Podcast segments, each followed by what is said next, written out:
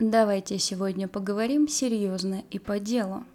Чего вам не хватает для полного счастья? Американский психолог Абрахам Гарольд Маслоу предложил свой вариант ответа на этот вопрос. Он разработал и описал пирамиду потребностей человека, закрыв которые можно стать полностью и бесповоротно счастливым. Звучит неплохо, Особенно то, что его звали Абрахам. Никто и не знал, так как обычно этот термин звучит именно как пирамида Маслоу. Никаких имен, все строго и официально. Маслоу выделил пять основных потребностей, которые идут друг за другом. И друг за другом же должны быть удовлетворены. Начнем снизу. Физиологические или базовые потребности. К ним относятся еда, кров, сон, одежда, все, что необходимо для выживания человека. Сюда же Маслоу относил и сексуальные потребности. Психолог считал все эти базовые потребности самыми важными. Пока они не удовлетворены, человек не может думать о чем-то другом. Второй уровень – потребность в безопасности. Как только базовые потребности удовлетворены, то есть у человека есть еда, вода, кров, он э, не голоден и выспался в принципе, он начинает задумываться о безопасности и уверенности в будущем. То есть на первый план выходят такие вопросы, как защита от катаклизмов, безопасная социальная среда, финансовая безопасность, ну то есть все, что помогает чувствовать уверенность в завтрашнем дне. После закрытия этих потребностей появляется третий уровень – потребность в любви. Позже Маслоу заменил ее на социальные потребности. Изначально он полагал, что после удовлетворения первых двух блоков пирамиды человек начинает ждать привязанности и любви, он хочет создать семью. Но позже он расширил этот кусочек, отнеся сюда не только романтические отношения, но и дружбу, чувство доверия, принятие другими людьми, то есть все, скажем так, близкие социальные связи. А дальше мы переходим на ступень под названием названием уважение или признание. Эта потребность делится на две части.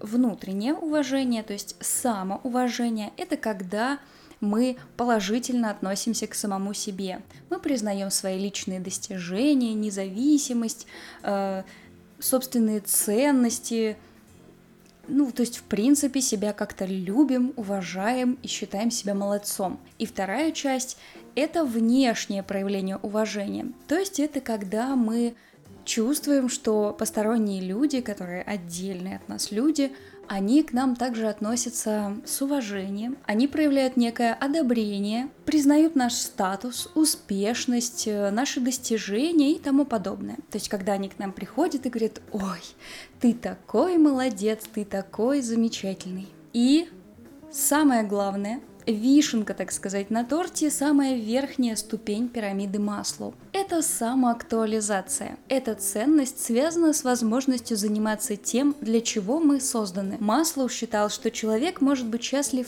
только в том случае, если он занимается любимым делом, если он развивает свой потенциал и свои таланты – Кому-то важно реализоваться в родительстве, кому-то в написании музыки или каком-то другом творческом направлении, а кто-то будет себя чувствовать счастливым только если станет профессионально заниматься спортом. То есть начать мы должны с самого начала, как бы каламбурно это ни звучало, с удовлетворения своих базовых потребностей и постепенно пойти выше, выше и выше, чтобы наконец-то дойти до точки под названием «Я счастлив» и установить на ней флаг со своей фамилией. По теории Маслоу, только удовлетворив более низшую потребность, мы можем перейти на следующий шаг. То есть пока мы не закрыли вопросы голода, холода и безопасного жилья, у нас не возникает потребности в любви и признании. В своей теории Маслоу также отметил, что частенько мы не удовлетворяем свои потребности полностью, особенно потребности высшего порядка, скажем так так как человек – существо недовольное, ищущее и требующее постоянно чего-то нового, некоторые могут, ну скажем так, застрять на какой-то ступеньке и не шагнуть дальше. Например, быть неудовлетворенным тем уровнем уважения и признания, которого добились. Э, в формате, ну, например, да, у меня прекрасная работа, я управляю свечным заводиком, но вообще-то я хотел стать певцом, поэтому я не чувствую себя самореализовавшимся. Что-то в таком духе. Еще одна особенность заключается в том, что есть часть людей, которым попросту не нужны потребности высшего порядка. Некоторым вполне комфортно на первых двух-трех уровнях, если у них есть ощущение удовлетворения. То есть они себя чувствуют прекрасно, когда у них просто есть еда, кров и человек рядом а вот уже вопросики самоактуализации, признания и тому подобного их в принципе мало волнуют. Если начать рассуждать, то в целом все логично. Действительно, есть же люди в мире, которые не живут вопросами достигаторства, потому что им это просто неинтересно. Э, например, им неинтересно добиваться признания или заниматься самоактуализацией. А может быть, они вообще по умолчанию уже такие раз и, и поняли, кто они, чем они хотят заниматься. Ну, наверное.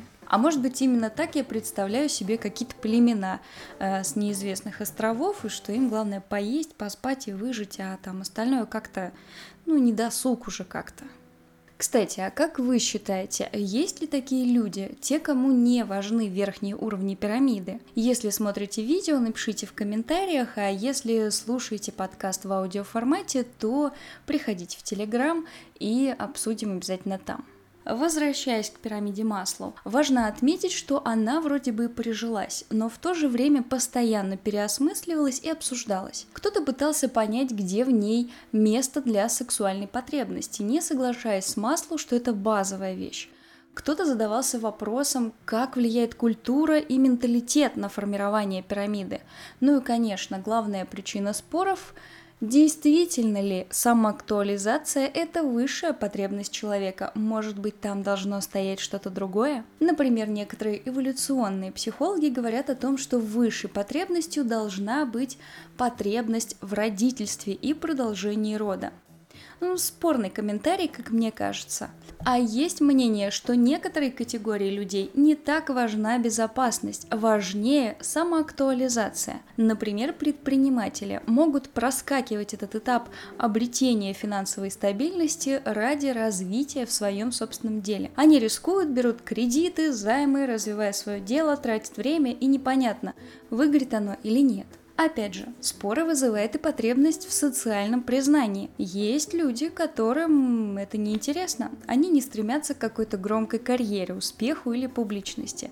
Им достаточно признания э, в узком кругу своей работы, они не стремятся к управляющим позициям. Кто-то, может быть, просто начинает заниматься своим собственным любимым делом, пусть оно даже и не широко известно. Более того, есть случаи, когда люди пренебрегали даже самой первой ступенью то есть самыми базовыми потребностями. Например, когда они в знак протеста э, объявляют голодовку. То есть они отказываются от еды, от того, что самое-самое-самое важное по пирамиде Маслоу, а отказываются они от этого для какой-то благой высшей цели. Ну, например, э, для того, чтобы их там кем-то признали. А может быть, не знаю, в защиту дельфинов.